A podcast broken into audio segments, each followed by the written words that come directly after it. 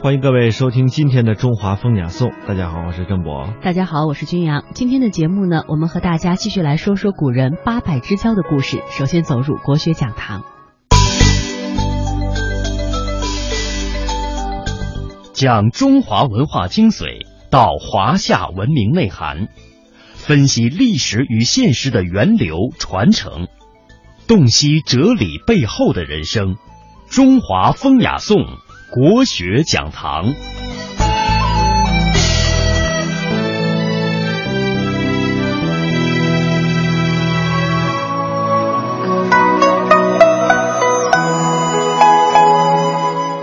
今天我们继续要说到的是八拜之交的其他几个故事。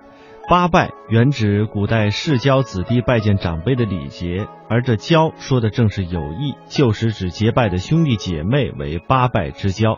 它出自于邵伯温的《文件前录》，而我们后来呢，这八拜之交有具体的指代，指的是管鲍之交、知音之交、文景之交、舍命之交、交妻之交、基属之交、忘年之交和生死之交。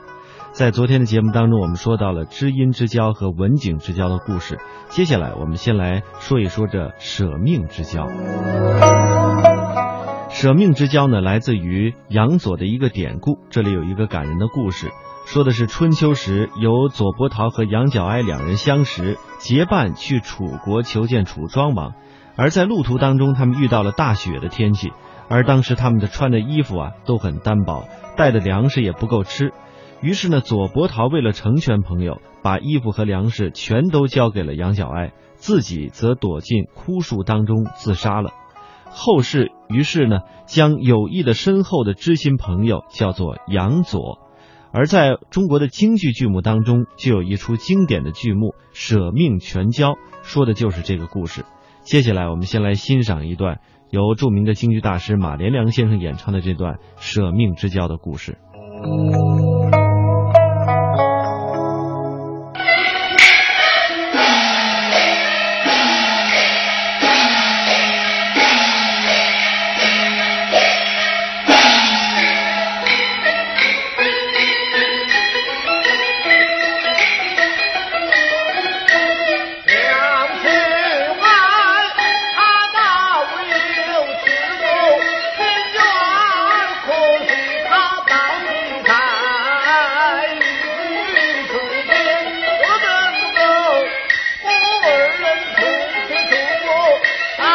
Thank you.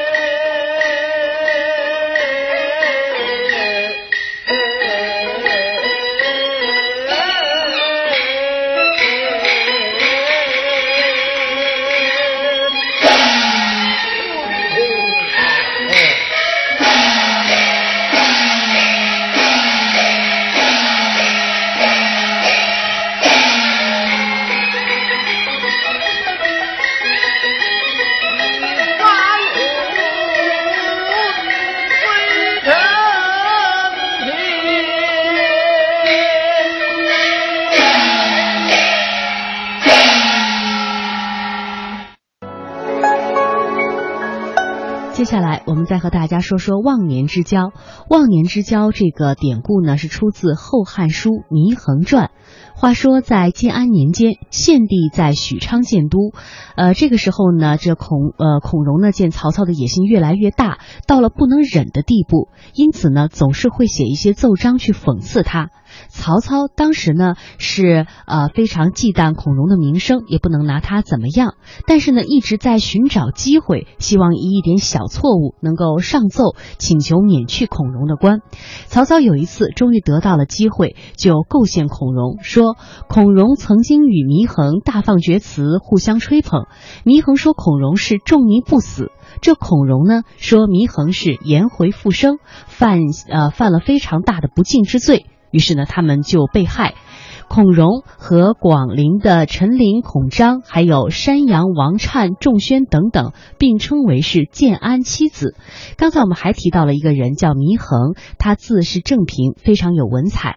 他本人呢，虽然不在七子之列，但是他的文采非常的好，而且非常善辩，桀骜不驯，喜欢讽刺时事，诋毁权贵，因此他和孔融可以说是惺惺相惜的。孔融也非常欣赏他的才华。祢衡刚刚二十岁的时候，孔融那个时候已经四十岁了，他们两个结为了好友。随后，孔融写奏，呃，推荐这个祢衡，多次在曹操面前夸赞他。曹操想见他，但是呢，他老是骂曹操，这曹操就怀恨在心。祢衡的才华又非常出名，曹操呢又不想杀他。于是派人把他送给了荆州刘表，但是他又辱骂了刘表，刘表就不能容他了，因为江夏太守黄祖性子急，就把这个祢衡呢给了他，最后呢被黄祖所害，死的时候才二十六岁。因为祢衡和孔融的年龄相差了二十岁，他们之间的友谊呢就被称之为是忘年之交。最后啊，我们再来说说这生死之交。简单的说呢，最初这是小说《三国演义》当中记载的故事，讲述的是当年刘备、关羽和张飞三位仁人志士为了共同干一番大事业的目标，意气相投，言行相依，选在一个桃花盛开的季节，也选在一个桃花绚烂的园林，举酒结义，对天盟誓，有苦同受，有难同当，有福同享，共同实现自己人生的美好理想。那这说到的正是桃园三结义。说的是东汉末年，当时的朝政腐败，再加上连年灾荒，人民生活非常的困苦。刘备呢有意拯救百姓，张飞、关羽又愿和刘备共同干上一番大事业，于是这三人情投意合，选定在张飞庄后的这个一个桃园当中。此时啊，正值是桃花盛开，景色美丽。张飞准备了青牛白马作为祭品，焚香礼拜，宣誓完毕。三个人按照年岁就认了兄弟，刘备呢年长做了大哥，关羽第二，张飞最小做了三弟，这便是《三国演义》当中著名的桃园结义。哎，我们也可以把它理解成共同生死的友谊。有这样一句话，想必各位都非常的熟悉：不求同年同月同日生，只求同年同月同日死。这便是生死之交。